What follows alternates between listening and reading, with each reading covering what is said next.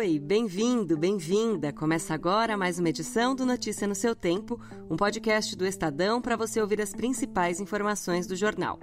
Esses são os destaques do dia. Josué Gomes é destituído da presidência da Fiesp, Alckmin diz que reforma trabalhista vai ser mantida e com Pix, número de sequestros no estado de São Paulo bate recorde em 15 anos. Hoje é terça-feira, 17 de janeiro de 2023. Estadão apresenta Notícia no seu tempo.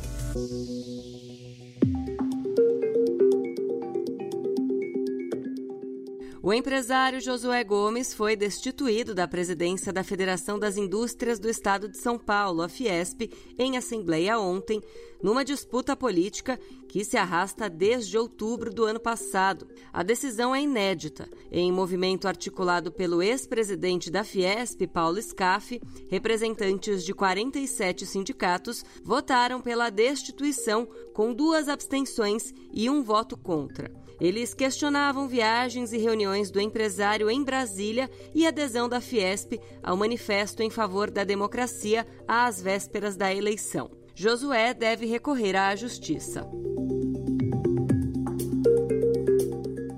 Antes da decisão que destituiu o presidente da Fiesp, o vice-presidente e ministro do Desenvolvimento, Indústria, Comércio e Serviços, Geraldo Alckmin, participou de encontro com empresários na sede da entidade em São Paulo. Ele afirmou que o governo Lula não vai revogar nem a reforma trabalhista, nem a da Previdência. Segundo ele, elas podem ser aprimoradas, mas não revogadas. Alckmin também disse que o governo vai trabalhar para acabar com a cobrança do Imposto sobre Produtos Industrializados, o IPI. Tinha uma possibilidade de ser cancelado a redução de 35% do IPI. E nós conseguimos retirar isso, não ser incorporado e a próxima meta é acabar com o IPI. E acabar com o IPI é a reforma tributária.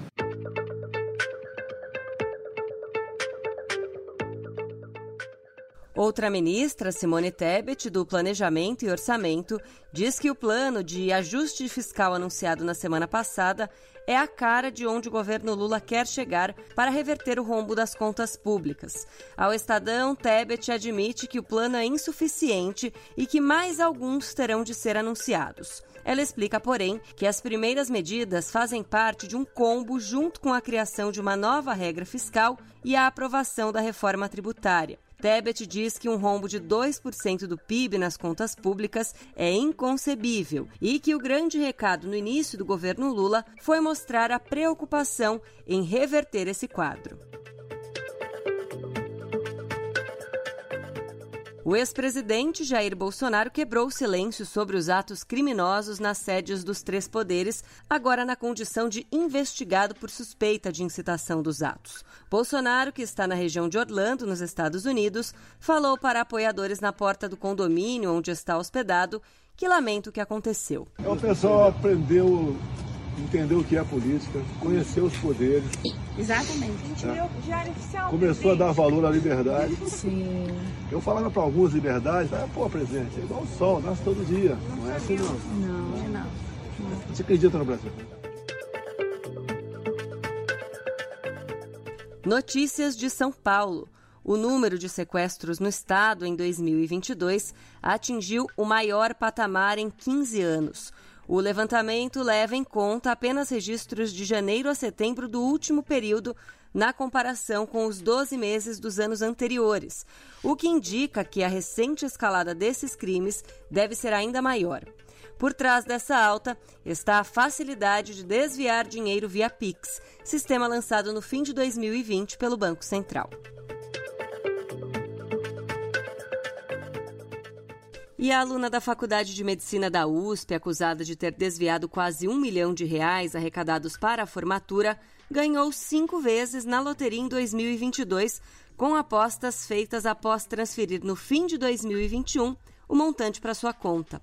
De acordo com a Polícia Civil, Alicia Dude Miller Veiga, de 25 anos, faturou no total 326 mil reais em premiações da Loto Fácil depois de realizar dezenas de jogos de alto valor em uma lotérica da Zona Sul de São Paulo entre abril e julho de 2022. Na última vez que tentou fazer uma aposta, ela teria dado um golpe no estabelecimento, causando um prejuízo de 192 mil reais ao comércio, segundo a apuração da Delegacia Especializada em Investigações Criminais de São Bernardo do Campo, onde a ocorrência foi registrada.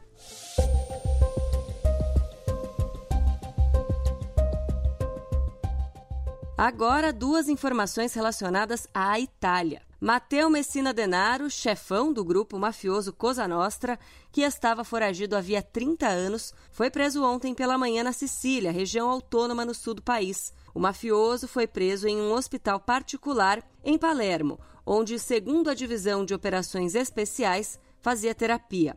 Segundo o New York Times, ele tem câncer.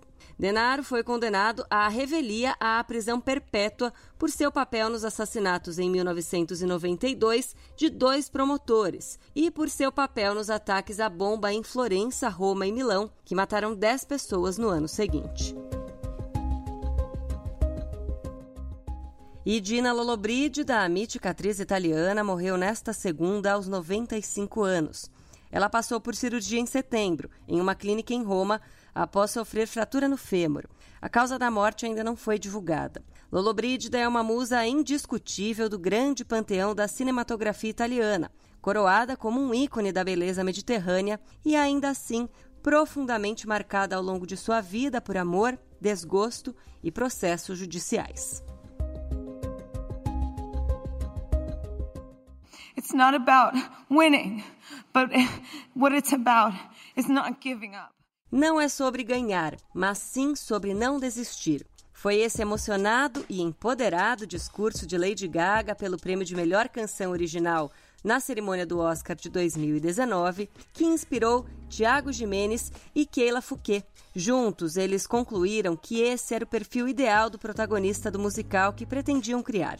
E a dupla, portanto, criou e também dirige Além do Ar, um musical inspirado em Santos Dumont, que estreia oficialmente na sexta no Teatro Opus Frei Caneca, depois de 10 apresentações em Campos do Jordão, naquele mesmo 2019.